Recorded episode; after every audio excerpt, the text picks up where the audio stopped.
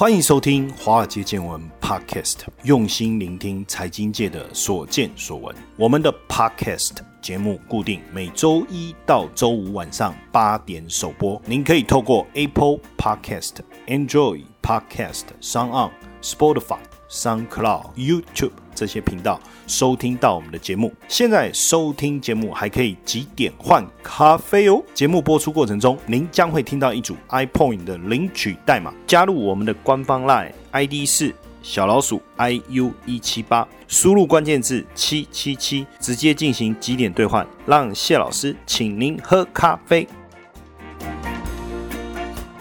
自从股神巴菲特的扑克下宣布买进金矿股以后啊，大家就开始担心了，是不是真的整个景气的一个情况会越来越差？未来是不是整个金融体系可能再度崩溃？那当然，在这种大家最担心的时刻，如果又有相关负面的言论出来的时候，会不会让大家更害怕？最近呢，罗伯特清崎《富爸爸穷爸爸》的作者，他也被。定位为叫做比特币的宣传大使哦，最近真的是下猛药。他说，接下来银行业可能会出现危机，所以要在出现危机前买比特币。最近市场的状况是不是有这样的问题？其实还没有出现，只是说因为巴菲特买金矿股，所以大家又特别去看巴菲特最近除了买金矿股以外，他又把银行股都卖掉了。再加上说，巴菲特指标就是利用美国的股票指数，就是这个 Wilshire 五千的股票指数。来除以美国的 GDP，那这个算出来的数字，之前最高的时候是在 dotcom 泡沫的时候一点七，最近数字又到了同样的水平，所以是不是暗示说美股未来可能会真的面临一场崩盘？那刚好罗伯特清崎最近就推波助澜嘛，他就不断的在 Twitter 分享，哇，银行业快崩盘了啦，然后这个法币啊，法币就是一般我们现在正常在使用的货币系统啊，也会崩溃啊，要叫大家赶快买黄金。买白银、买比特币啊，似乎也是跟巴菲特的动作有互相呼应啊。哦，那到底是不是银行危机真的要来？他一直在宣传这件事情。但基本上，其实从三月新冠肺炎开始出现，然后入侵美国以后，罗伯特清崎啊，他就不断在 Twitter 上面公开表达对金融体系的一个担忧。他的想法是说，黄金也好，白银也好，比特币。都不是投资，他们是一种保险，也就是说，它是在对冲这些所谓的印钞系统所印出来的这些泡沫货币的一个对冲的一个资产，等于是来对抗华尔街犯罪的一个武器。他认为华尔街就是被联准会啊跟这些高学历人所操纵，那这些人就是执行掩护泡沫印钞的贪婪犯罪计划。所以他一直说他很后悔啊，他没有在二零零九年的时候买比特币。如果二零零九年比特币诞生的时候啊，他去买的话，那时候比特币二零一零年大概是零点零零二五美金，那二零零九年他就花个二点七美元呐来买比特币，放到今天就变一千万美金了，很可怕。二点七美元的投资到今天变一千万美金，只是说他那时候并不了解，而且他把比特币定位叫做数字黄金。除了三月他提了以外，五月份他又提，他说。国际货币基金 IMF 有表示哦，今年年底的时候，整个国际市场的债务会从六兆推升到六十六兆美金。像美国这样的一个债务的一个累积呀，会让比特币、黄金跟白银上涨。现阶段来讲，最近一个月，他几乎每天在 Twitter 上面都一直在推说持有黄金、白银、比特币来去对冲未来的风险。当然，是不是因为他持有以后，他不断的在帮自己拉抬，我不确定。不过确实哦，比特币在二零一七年最高的时候冲到一万九千美金，年底的时候到了二零一八年年底、二零一九年初的时候跌到将近三千美金，那时候很多人都说比特币要崩盘了，比特币根本就是没有价值，连巴菲特也是这样讲嘛，对不对？可是最近呢，比特币又即将挑战一万二，所以呢，罗伯特清崎呢，他最近不断的在加强这种看法，甚至更大胆预言银行危机要来，所以呼应巴菲特脱手银行股，为什么？很简单啊，是不是银行业？要破产了，大型银行的危机是不是要来了？联总会跟财政部是不是要接管银行体系了？直升机撒钱，不断的印钞票，不就直升机撒钱吗？可以避免人民的暴动，没有错。但是未来呢？你现在的资产未来会不会突然之间一文不值呢？所以他才说要持有黄金、白银跟比特币。罗伯特经济也补充，他说通常股市啊，它的走高的涨势啊，大部分就撑到选后不久。所以他说，如果这一波股票市场一路走高到年底的选选举的话，预计下一次崩盘在什么时候？就是在选后，而且会比这一次三月的崩跌更惨，可能会下跌四十趴。所以他说，如果你是存钱的人，你都是输家，因为你握有现金的话，他不是说 cash is king 哦，他说 cash is trash。好，萃取就是垃圾，也就是说，如果你握有现金，现金根本不是王，而且反而现金就是垃圾，而且基本上公债就是帮联总会卖命的小偷。为什么？央行都已经宣布啦，他说每年要把现金价值压低百分之二，你不去投资黄金、白银跟比特币，你就准备当输家了。哈，当然，这罗伯特经济不断的表示说经济即将死亡，他这种恐惧啊，其实写的很剧烈哈，所以他预计说一年后黄金会涨到三千，然后白银在五年。后会冲到四十美金，比特币三年内会冲到七万五。哎，现在比特币才一万，将近一万二。哎，黄金才多少？不到两千嘛，这是很惊人的一个看法。那当然，他的担忧会不会成立？不知道。不过他并不是唯一推崇比特币的知名人士哦。现在有很多人对比特币的好感其实是不断的在增加。当然，主要就是比特币的这种稀缺性嘛，还有它的去中心化的特质哦。所以很多的金融巨头也认为比特币有机会在未来的资产当中胜出哦。其中一个，这个是网络社群 Reddit 的共同创办人，也是 Initial Capital 的执行合伙人。他本身也是比特币的信仰者。那根据他的说法，他千万美元资产当中有一部分哦，也是加密货币哦。那另外一个是亿万富翁叫 Paul Tudor Jones 啊，他管理的这个 Tudor Investment 就是他管理的一个对冲基金哦，它里面也被授权。持有不超过基金名下资产百分之五的比特币期货，最主要也是因为美国的通货膨胀越来越严重，他也认为用比特币来当做一个价值储存的工具啊，是一个 good idea，所以他们公司也是第一个拥有比特币期货的大型对冲基金哦。然后再来像之前的高盛 Goldman Sachs 对冲基金的负责人，现在也是财经分析媒体叫 Real Vision 的执行长哈，他叫 Paul。他就在 Twitter 上面讲哦，他说所有资产的表现可能都不会比得上比特币，而且他说只有一种资产可以抵消美国、英国、欧洲、日本央行资产负债表的增长，那是什么资产？他说不是股票，也不是债券，也不是商品，也不是信贷。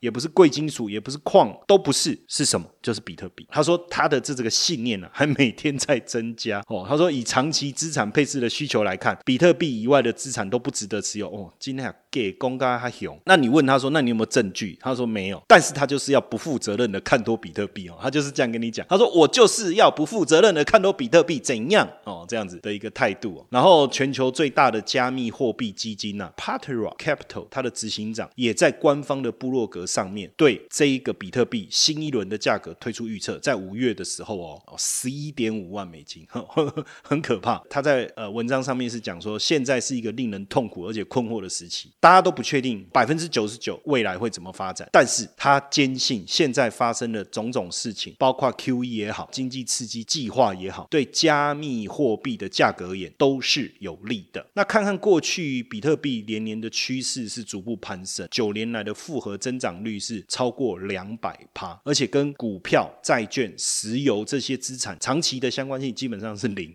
所以你要去对冲股票、债券或石油的风险。其实是蛮好的一个对冲工具啊，因为就对冲风险的角度而言，最好相关性越低越好。那疫情对全球经济的影响比想象中的还严重，所以未来经济的一个复苏要成为 V 型复苏并不容易，L 型的复苏是普遍大家认同可能的情况哦。所以未来可能美国的家庭经济会受到严重的破坏，那中小型企业甚至永久歇业，大众运输停止都有可能。那如何恢复到往日的荣景？那如果是遥遥无期的话，那比特币的一个价值是不是越来越高，越来越受到大家的重视啊？那另外一个就是比特币区块奖励减半这样的一个特性哦。那回顾比比特币的一个历史哦，减半事件发生前的四百五十九天哦，那币的价格差不多会跌到底部，然后减半后它就会逐步上升，接着暴涨。简单来讲，从减半发生到牛市周期高峰大概是四百四十六天。那未来比特币年供应量减少，当然对价格就会产产生巨大的影响。那二零一二年第一次减半，供应量减少了百分之十五；第二次减半减少百分之五，大约是第一次的三分之一。那很碰巧哦，对价格的影响也差不多距离三分之一。所以二零二零减半的话，估计供应量减少幅度大概是二零一六年的百分之四十，意味着价格的波动应该也是百分之四十哈。那往后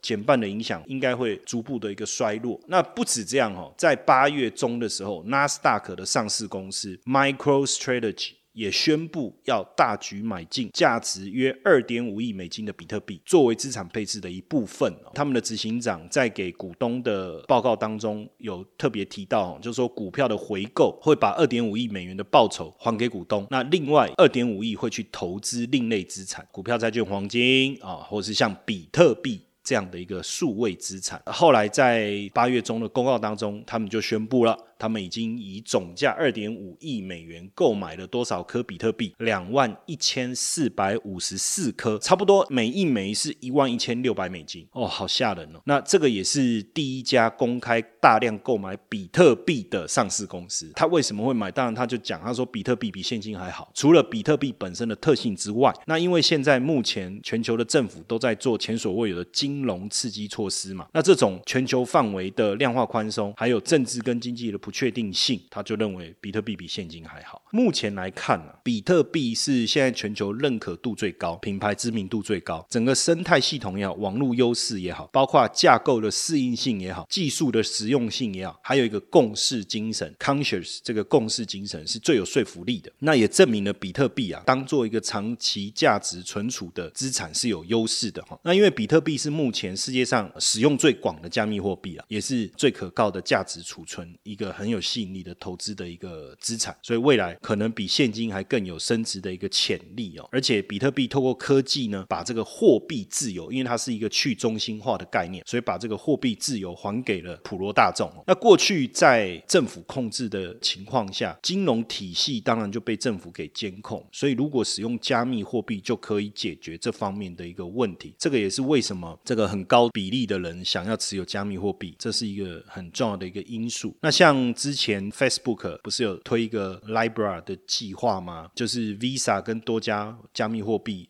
其实也有合作推出像区块链的一个业务啊，连 J P Morgan 也跟银行在资讯网络这个部分往区块链还有加密货币这个方向走。所以这样看起来，确实啊，加密货币在这一次疫情发生过后，可能真的会推升整个加密货币成为主要的交易机制或储存机制的功能来讲，它的速度又比以前更快了。那因为今年我们也看到 Visa、万事达卡、摩根大通、MicroStrategy 这些哈这些公司都在使用加密货。币那实际上更早的时候啊，Uber 跟 Airbnb 早期投资者这个 Jeffrey Wozniak，他其实很早就投资比特币哦，而且他最早是嗅到共享经济的人，就是威尼克，因为他是很早期就有投资 Uber 跟 Airbnb 的人，从比特币一开始他就一直买入比特币，一直以来他对比特币的这一个信仰都没有动摇过。那当然对威尼克来讲，他的想法是比特币比法币还好，所以他说他从来。没有卖出任何一枚比特币过，只是说比特币现在可能还是一个对大家来讲是一个价值储存的工具，但是不是一个很好的支付工具，可能还未必。那这个威尼克。刚开始接触比特币的时候，比特币的价值是零，才几美分啊？简单讲，结果没想到在二零一二、二零一三就增长了一千多倍，接着两百美金、四百美金，二零一七年整个大爆发。那现在全世界所有的钱呐，有三分之二是用在价值储存，三分之一才是消费。那从价值储存的角度来看呢，比特币作为一个新兴货币啊，对于法币来讲还是有比较大的一个优越性。所以未来比特币的价值，我们认为也。会越来越高，持续的一个上升。等下第二段呢，我们再来跟大家好好的介绍一下，到底什么是比特币，什么是数位货币，这方面的概念到底是什么？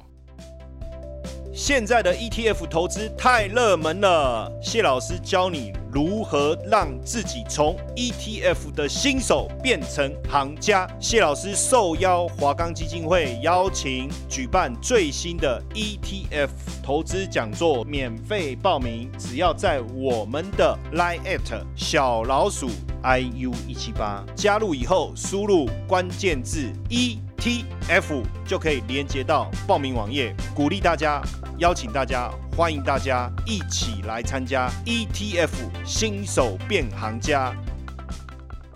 好，那延续刚才我们在讲比特币啊这一段，就仔细的来讨论一下加密货币。接下来你也可以讲加密货币新金融新时代的来临。二零一七年元月的时候啊，我去香港参加一场金融研讨会。那当时来自世界各地很多的专业机构法人。那有一幕是我觉得印象非常深刻，就是当时会场旁边有一个比特币符号的立体看板，都没有人想要过去拍照留念，而且还有一个人经过以后绊倒，绊倒的时候他只是这样很不屑的看了一下那个板子，连扶都没有把它扶起来就继续往下走。那时候根本就没有人在注意这个加密货币啊。那那时候加密货币。一枚多少钱？一千美金。那到了二零一七年底的时候呢？有一次我去便利商店结账，就听到一个店员在跟他同事说：“我要离职了。”为什么？因为我订了一台矿机啊，准备要去挖矿。你知道这个时候比特币涨到多少？已经超过两万美金了。在这一年当中啊，加密货币飙涨啊，从一千涨到两万。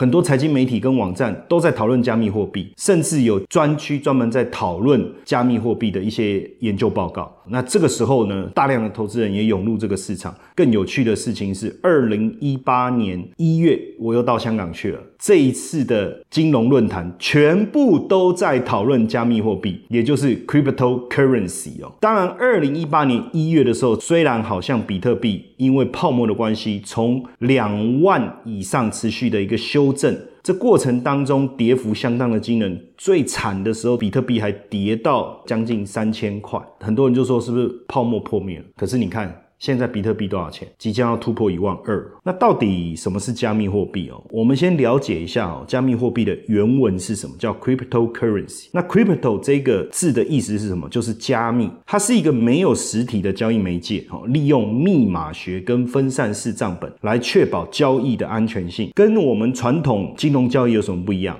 它并没有仰赖中央监管的银行体系，而是透过网络的分散式管理，那也因为它没有受到中央控制的特性，就是所谓的去中心化，也让传统金融的权力者嗤之以鼻。但问题是，加密货币正在掀起一场金融革命。比特币怎么诞生的？二零零八年十一月，一个叫中本聪的工程师，但是到目前为止，没有人真正看过中本聪啊，或许他就是一个化名。二零零九年一月的时候啊，比特币的网络开始上线，那中本聪就用客户端的软体对比特币第一个区块挖矿，获得五十枚比特币。那第一批比特币问世了，那比特币的持有者其实都透过 Bitcoin Talk 的网络论坛来议价啦，或来做交易。当时你可能没办法说它是一个货币，只能讲是以物易物的概念。那为什么加密货币对金融市场正在发起一场革命？各国呢都拥有自己专属的货币，这叫法币。那发行权就是握在各国的中央银行手上。但是加密货币的出现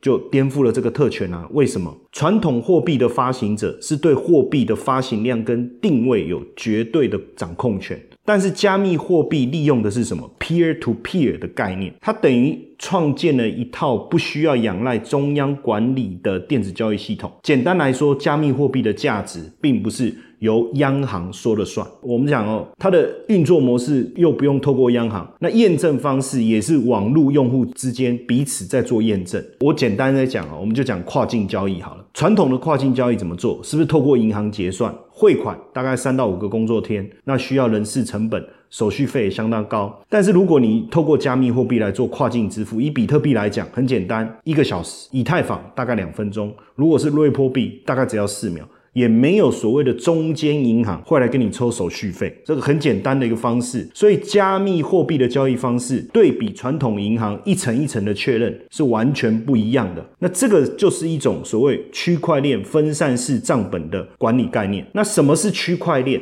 其实区块链的应用范围很广啊，加密货币只是其中一种。那为什么区块链这么受到重视啊？比如说投票好了，那传统投票是不是大家到各地的投票所投票？那工作人员计票完了以后，哦，再公布在政府的系统、媒体啊，或是监票的人，他会在黑板上会画正字嘛，对不对？啊，那如果算错了呢？啊，如果栏位传错了呢？或是有人篡改中央系统呢？那原来的数字是什么？我们会真的知道吗？那是不是要重新再验一次票？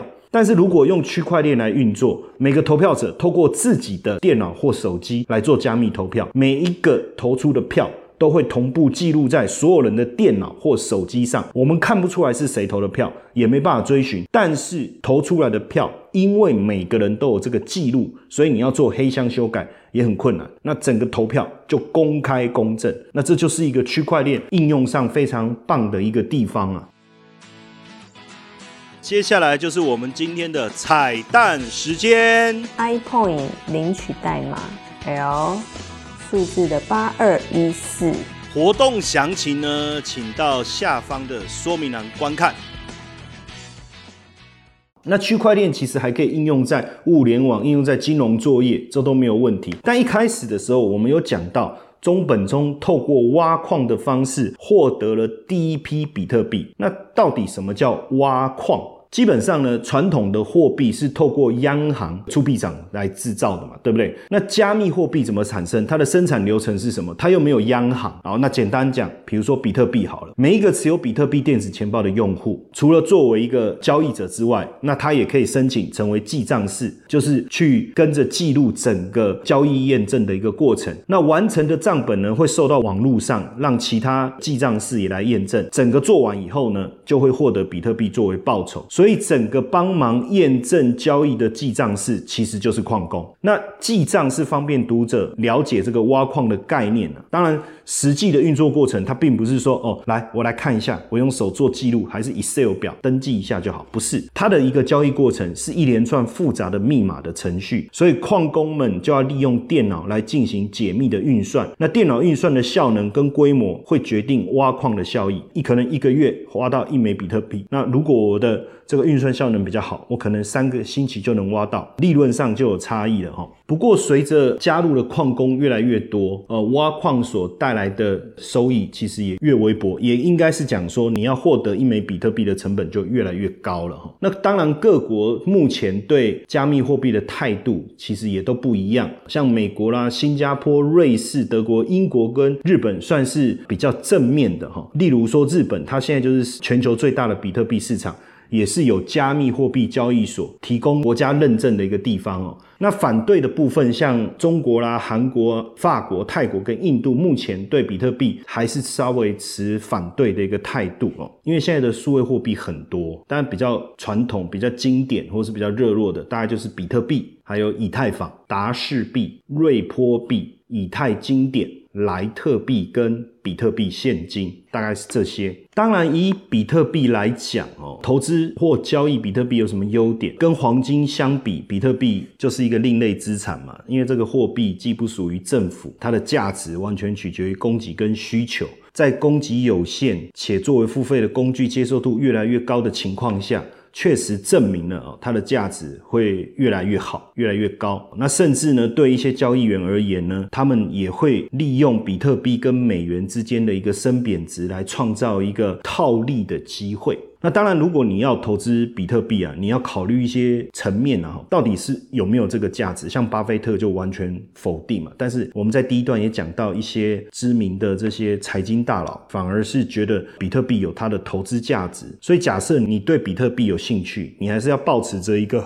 宁可信其有的态度了哈。那因为比特币的电脑系统也有可能发生一些风险，因为电脑系统的风险，这个可能也是要特别特别。注意的哈，那大部分投资比特币的投资者，他们会投资比特币的原因呢？大部分大概以下四个重点哈。第一个就是作为分散风险的工具啊，因为比特币全球通用嘛，所以它就不容易受到特定市场或经济事件的一个影响。再来也是对将来这个赌注嘛，因为比特币的狂热支持者。还是认为这是一个解放的力量了哦，它可以突破中央银行的权力，把权力还给个人。那再来就是作为通货膨胀的一个避险工具。那假设说某一个持有者他自己国家的货币如果失去价值的话，那他可以透过比特币来作为通膨风暴避险的一个工具啊。还有一个当然就是直接投资啦，它很单纯，可能他们认为比特币未来的价格会持续的一个上扬，直接作为一个投资的角度哦来操作比特币啊。当然，比特币也不是完美无缺哦，在过去几年当中，比特币也发生过系统错误，最严重的是东京的比特币交易所，价值三亿五千五百万美元的比特币被偷，结果这个交易所就破产了哈。那还有一个比特币银行 Fresco Coin 在骇客攻击当中损失了一千个比特币。那还有一个比特币交易所 Polonix 声称有十二趴的储备金被偷了哈。那当然，比特币的坚定拥护者也不少，比如说像这个作家叫 Brian Patrick，他二零一七年的著作当中有一本在写比特币历史的书，叫做。How money got free？哦，里面他就有写到，要让早期比特币支持者团结一致的，就是坚定不移的发展愿景哦。那像这些就是比较坚定支持比特币的。那除了比特币以外啊。以太坊是被称为下一个比特币，这个也获得国际的认可，还有大型组织的资源啊，像微软跟 Intel 也是支持以太坊，特别支持以太坊的这一派，他的认为是什么？就是说，基本上其实以太坊跟比特币有很多相似处嘛，因为都是区块链为基础的加密货币，也可以让世界各地的用户来开采，只要你有运算能力，基本上你都可以处理这个交易。那不过以太坊的年供应量是一千八百万为限。理论上来讲，哈，这个以太坊可以无限制的推出新的货币，让长期供应不受限制。可是比特币的供应却是有限的，哈，两千一百万的上限，这比特币的上限哦，预计在二一四零年会达到。另外一个差别，以太坊跟比特币的差别，主要是在处理速度。就加密货币的处理速度而言呢，比特币的交易可能需要长达十分钟，但是这个以太坊呢，只要十五秒钟哦。当然也促进了这个以太坊的。